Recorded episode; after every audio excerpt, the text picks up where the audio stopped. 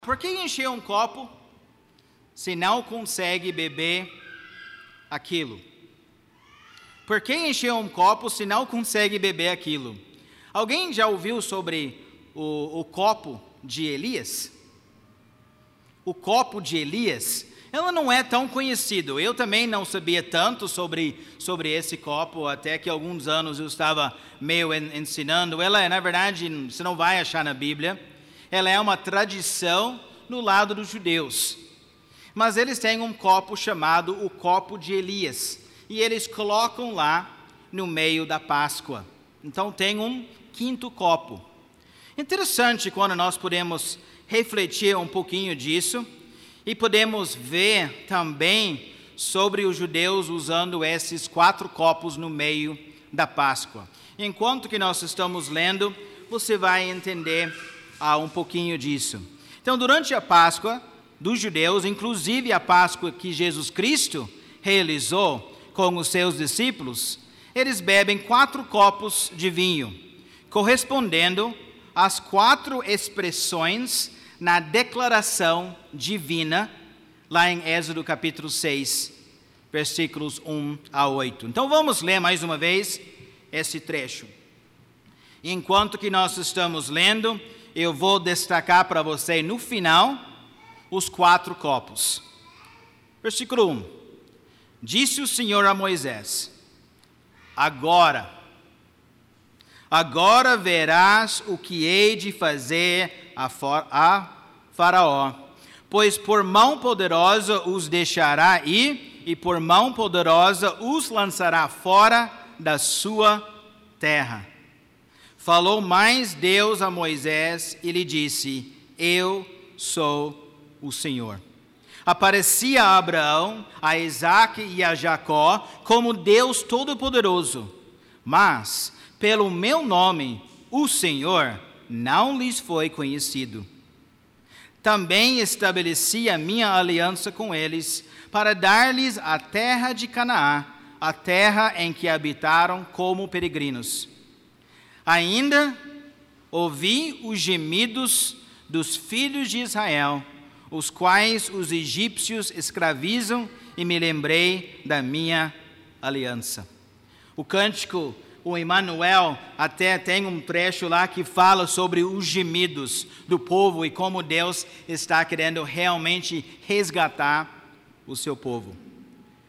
Eu achei interessante também, versículo 1 fala para Moisés: agora Agora você vai ver. E essa agora realmente uh, é interessante, porque para Moisés, agora, quando ele queria que o agora chegasse? Quando ele tinha 40 anos. Ele começou a pensar: Deus está querendo me usar, agora eu vou ser usado nas mãos de Deus, e Deus falou: Não, agora não.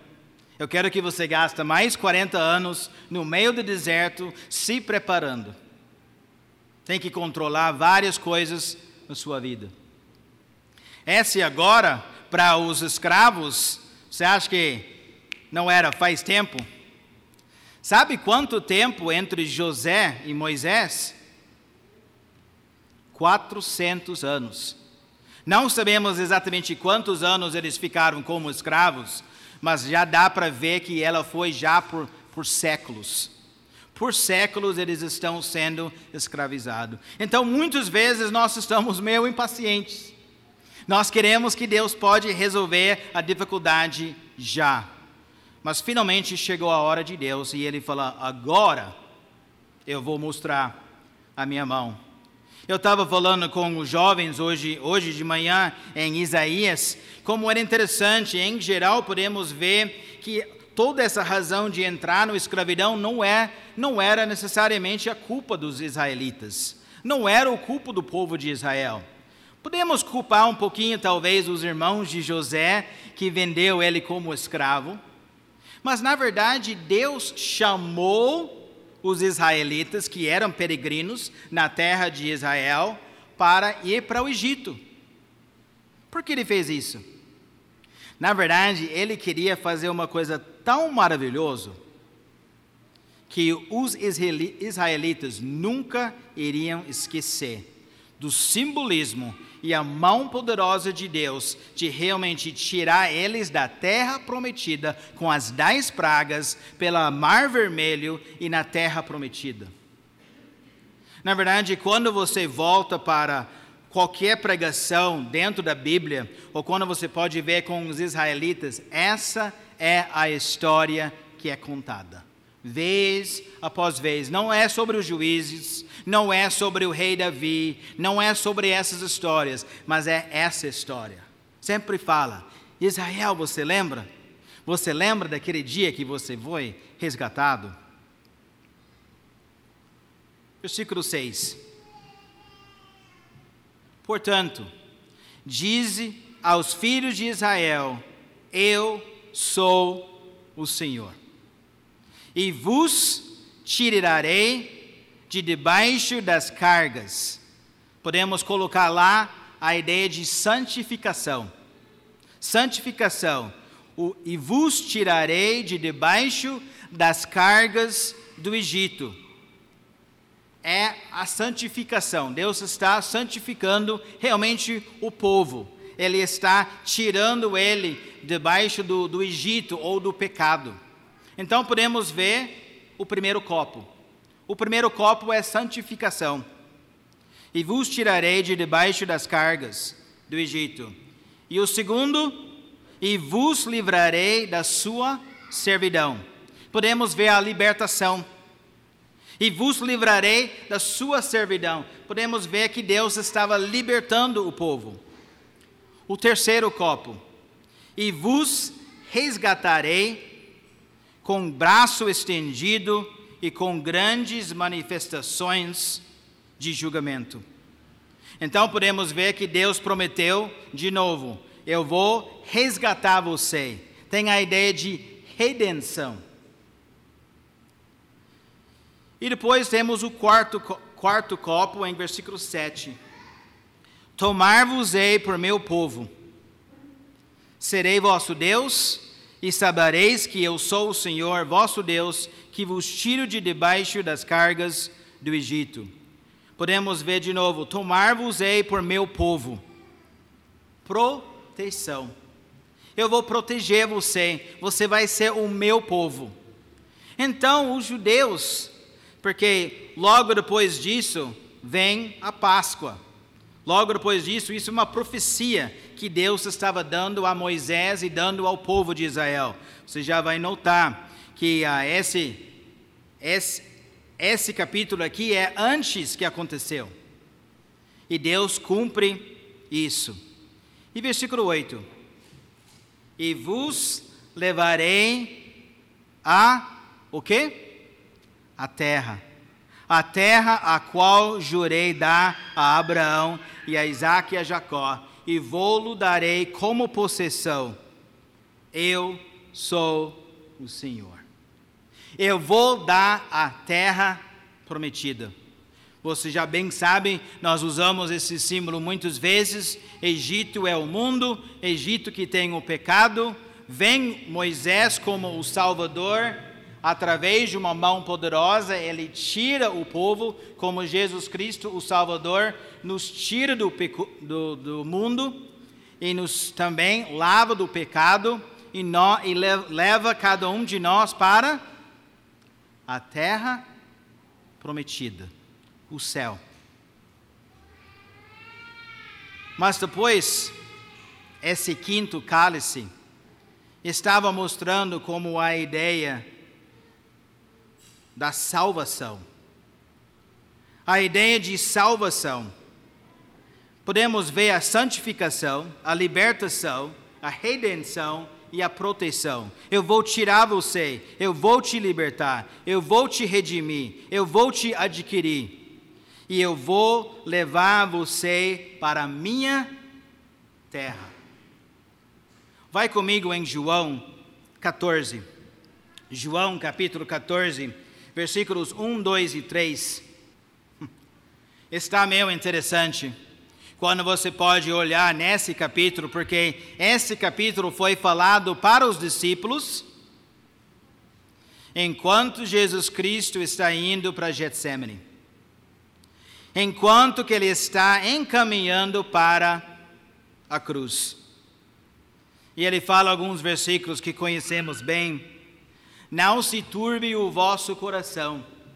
Credes em Deus, credes também em mim. Na casa de meu pai há muitas moradas. Se assim não fora, eu vou-lo teria dito, pois vou preparar-vos lugar. E quando eu for e vos preparar lugar, voltarei e vos receberei para mim mesmo, para que onde eu estou, estejais vós também.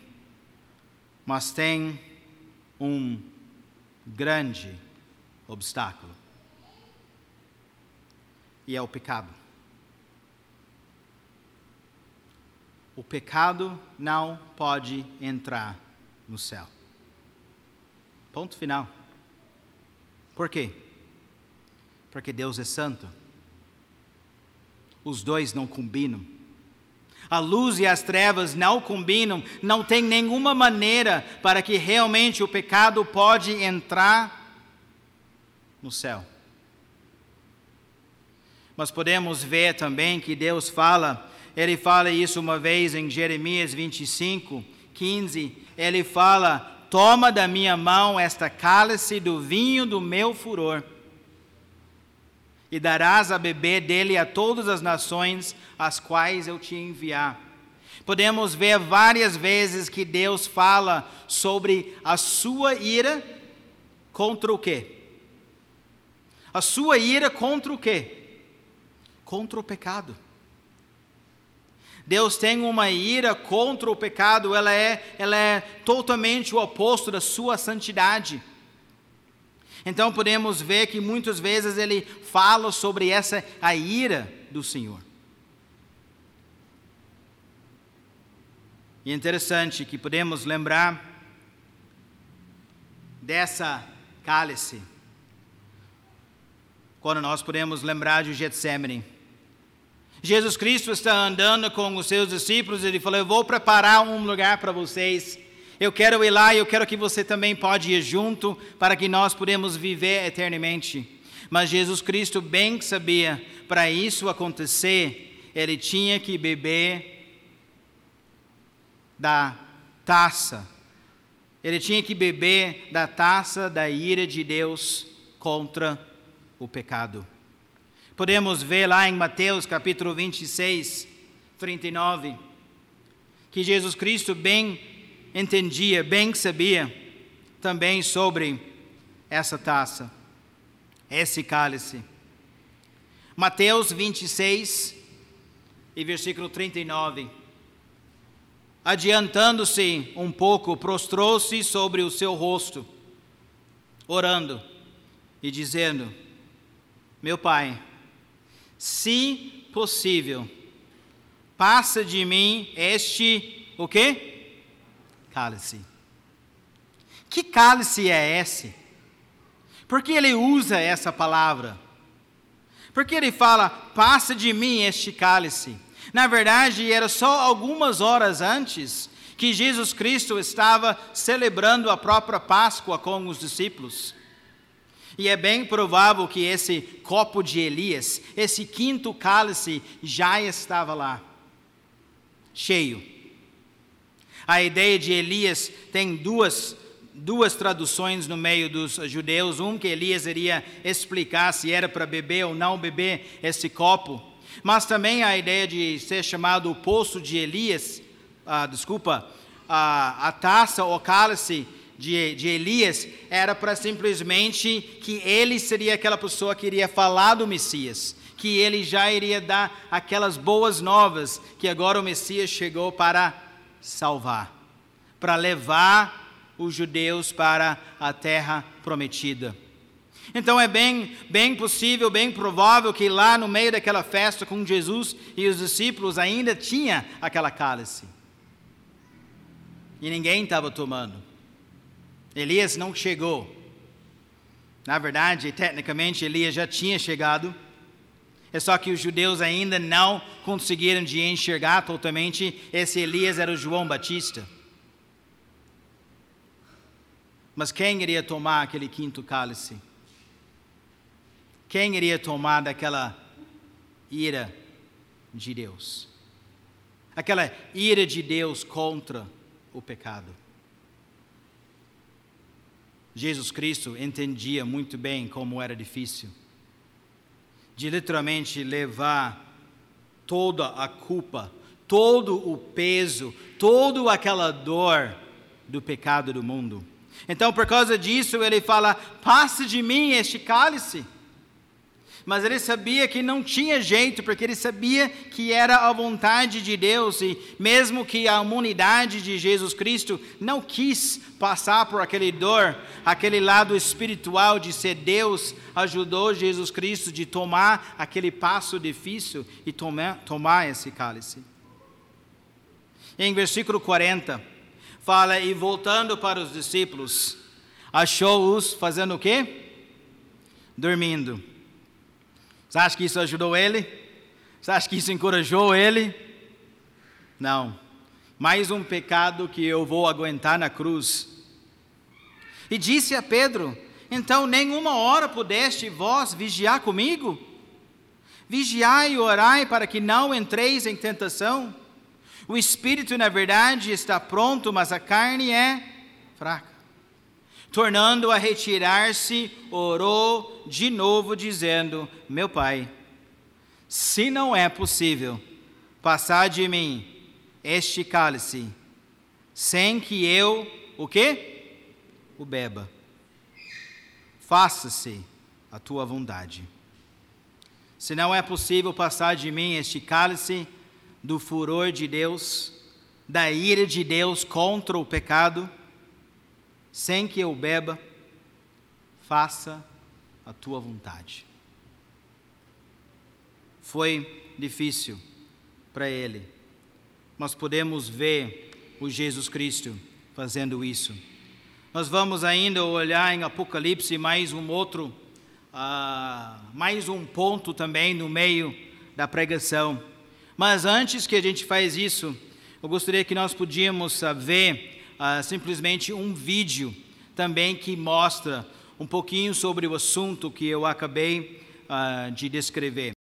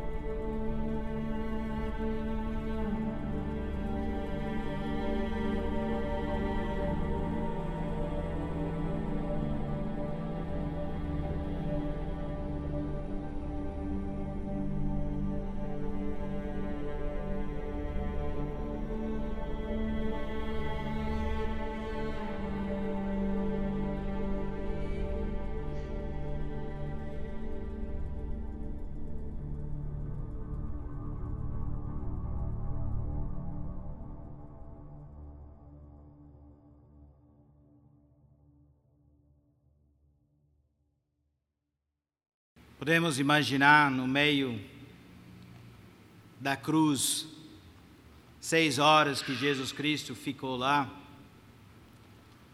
E quando era meio-dia, realmente veio as trevas. Durante o meio-dia, ela ficou totalmente escuro. Era algo surpreendente, as pessoas não estavam prontos de ver isso acontecer. E depois podemos lembrar que justamente naquela hora Jesus Cristo gritou: Eloi, Eloi, lama sabachthani, meu Deus, meu Deus, por que me desamparastes? E como eu costumo de falar, é quase como Deus tinha que virar as suas costas do seu próprio filho, porque ele não podia ver o pecado que estava sendo colocado literalmente nos ombros de Deus. Isaías, lá em 53 e outros trechos, fala que ele foi oprimido por Deus. Que Deus tinha que deixar essa ira contra o pecado literalmente atingir o seu único filho. Eu não consigo entender todas essas emoções. A santidade de Deus e a justiça de Deus precisando literalmente derramar a ira dele contra o pecado no seu próprio filho. Mas tinha que ter, ser feito. Tinha que ser feito para que ele conseguisse de realmente oferecer a salvação lá no céu. Para que ele podia oferecer esse presente gratuito para que você podia gastar a vida eterna com Deus sem pecado. Então podemos ver que simplesmente nesse dia que realmente Ele ficou em nosso lugar, sofreu nossa punição, morreu nossa morte. Ele tomou nossa vergonha, nossa desolução, nossa destruição. Ele bebeu o cálice que era para mim beber. Mas é interessante como o vídeo fala. Na verdade, antes que nós fomos criados, e isso é muito difícil de entender. Antes que nós fomos criados, Deus o Pai sabia que ainda precisava mandar o seu filho para morrer na cruz. Você iria criar um povo você iria criar pessoas que você sabia que iriam rejeitar você, que iria custar tão caro. Isso que é a mensagem da cruz.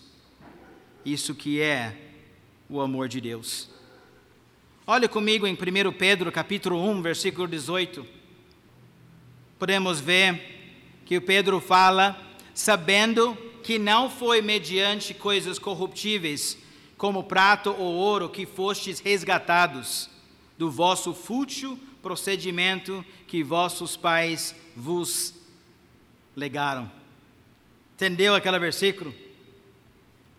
Versículo 18, eu estava falando, não foi por coisas corruptíveis, não foi pelo dinheiro que você fosse resgatado do seu fútil procedimento, da sua maneira de tentar fazer o bem, Pedro já sabia que era algo fútil, que não dava, não iria conseguir de atingir a santidade de Deus. Isso foi realmente uma herança que foi dado dos seus pais. Ele falou: "Não, não foi ouro, não foi prata". Versículo 19: "Mas pelo o quê? Precioso sangue, como de cordeiro, sem defeito e sem mácula, o sangue de Cristo, conhecido com efeito antes da o quê? Fundação do mundo. Porém, manifestado no fim dos tempos por amor de vós.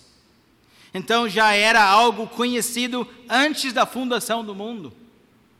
Já sabia que precisava desse sangue de Cristo, que precisava esse precioso sangue. Já fez parte do plano de Deus.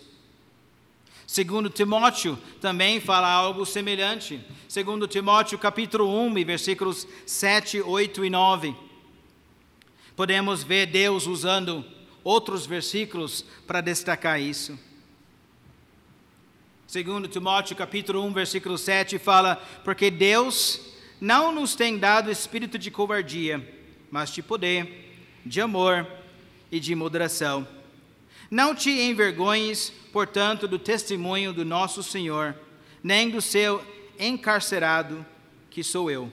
Pelo contrário, participa comigo dos sofrimentos a favor do Evangelho, segundo o poder de Deus, que nos salvou e nos chamou com santa vocação, não segundo as nossas obras, mas conforme a sua própria determinação e graça que nos foi dado em Cristo, em Cristo Jesus antes do que?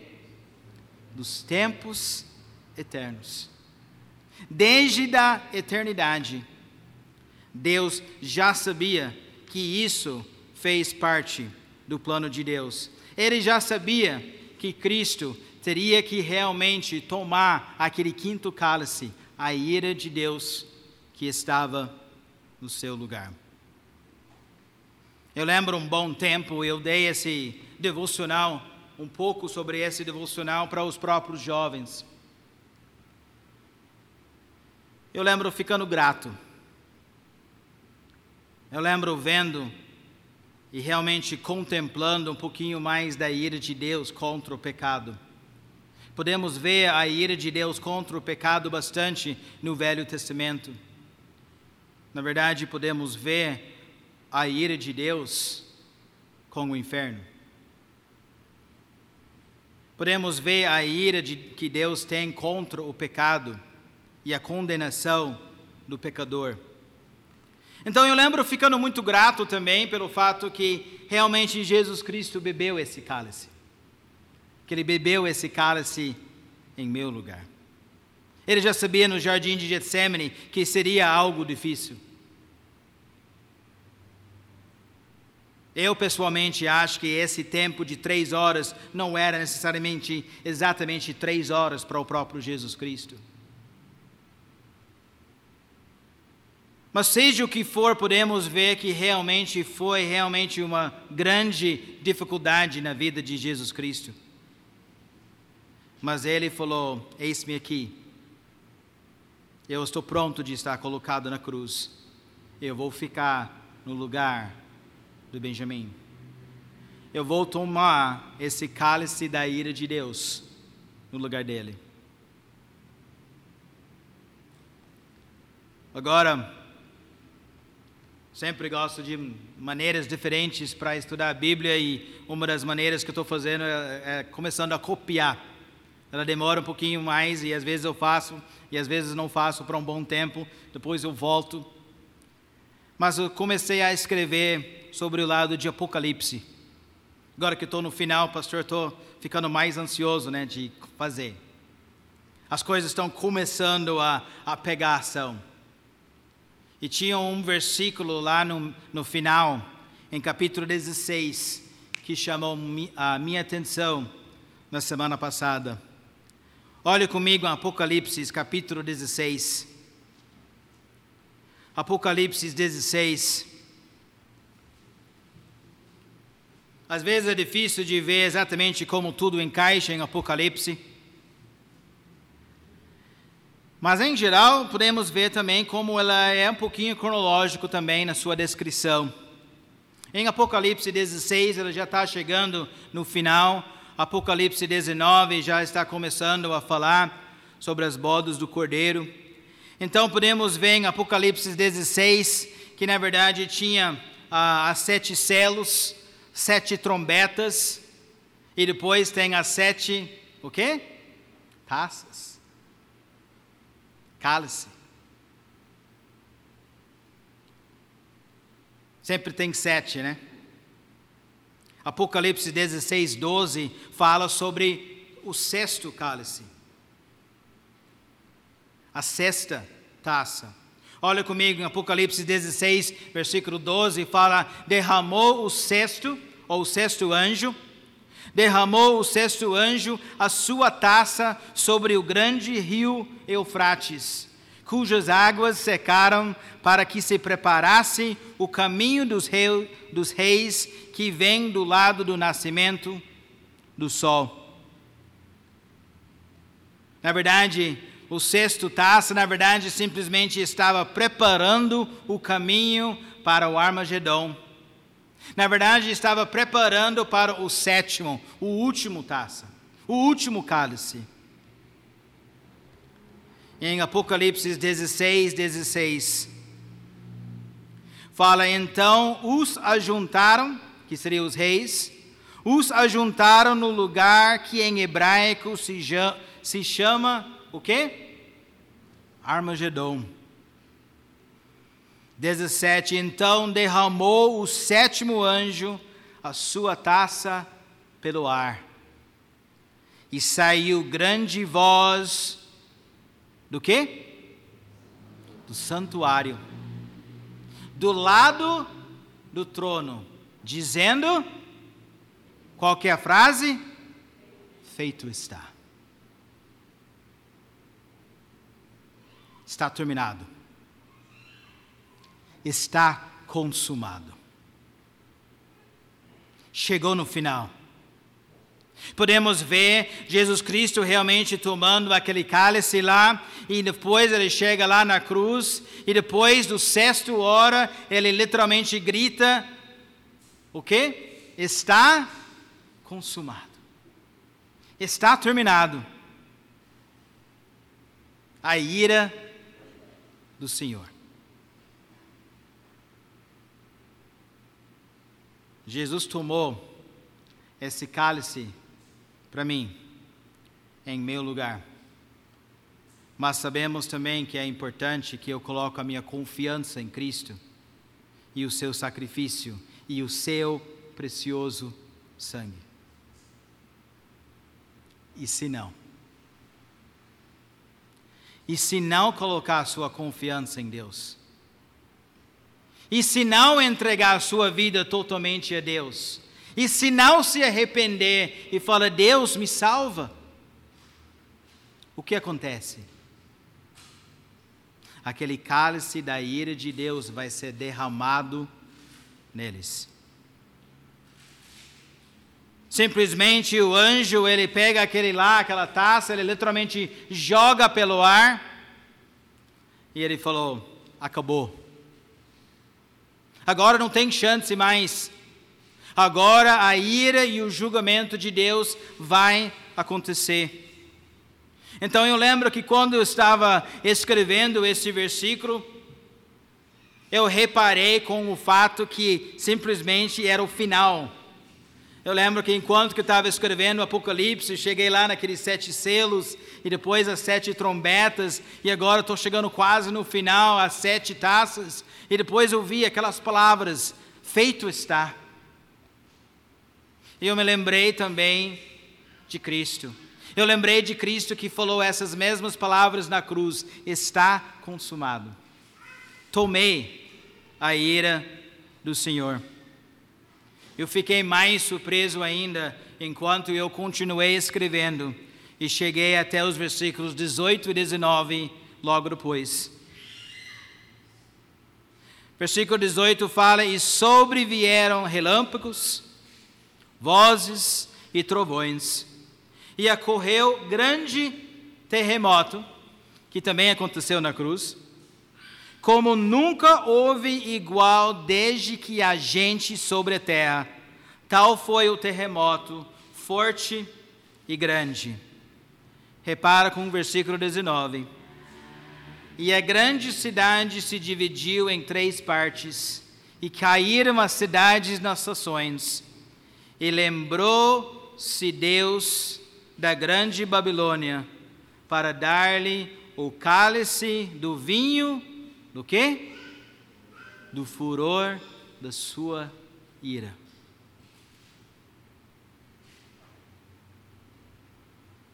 Do mesmo maneira, quando eu dei aquele devocional para os jovens um ano atrás, fiquei grato pela salvação em que Jesus Cristo tomou o cálice no meu lugar.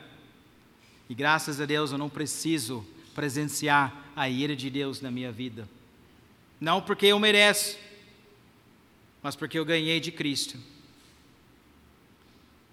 Mas quando eu vi aquelas cenas que nós podíamos ver no vídeo,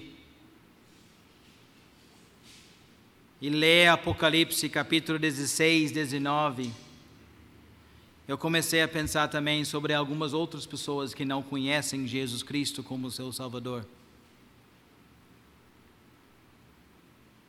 E realmente toca bastante no seu coração quando você pode ver que essas pessoas realmente vão precisar tomar essa taça da ira do Senhor, se não realmente aceita esse precioso sangue de Cristo.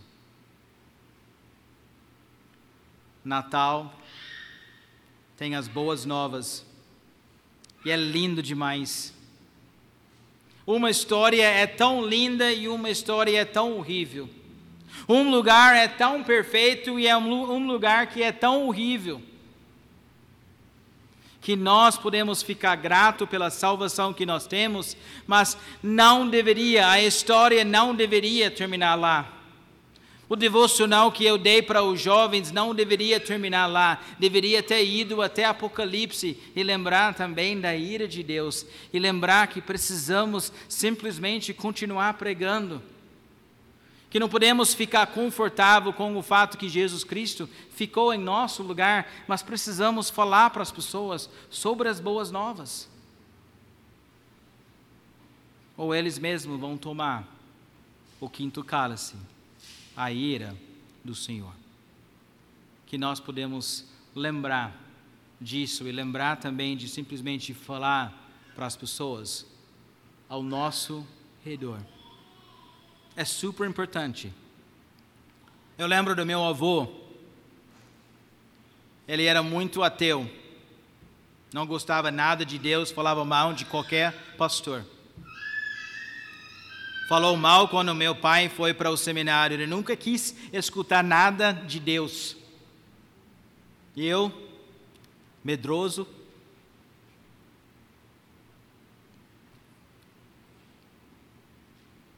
não falei nada.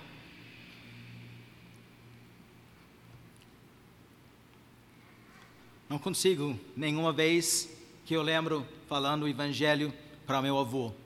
E ele morava naquela cidadezinha que eu falo tanto para vocês. Eu sempre lembro torcendo que talvez ele ia pegar um, um câncer para realmente sobreviver para um bom tempo e talvez ver que Deus realmente era necessário. Mas o meu avô, depois de aposentado, já mostra quantas décadas que eu tinha chance pegou o caminhão novo, que ele tinha um trator, não, desculpa, tinha um trator que ele cortava a grama do lado da rua. Lá no interior, e ele não estava olhando enquanto que ele estava cortando, e ele fez uma coisa sem, sem prestar atenção, e ele virou aquele trator. E um caminhão cheio de lenha literalmente passou por cima do meu avô. Eu estava aqui pregando missões no Brasil. Meu segundo ano aqui.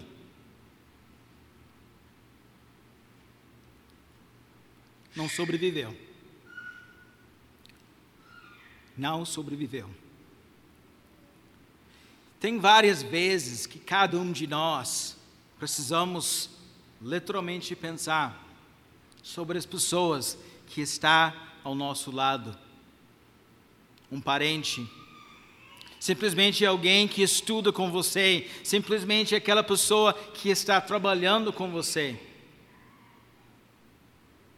Enxerga o que Deus viu, enxerga o que Jesus Cristo viu.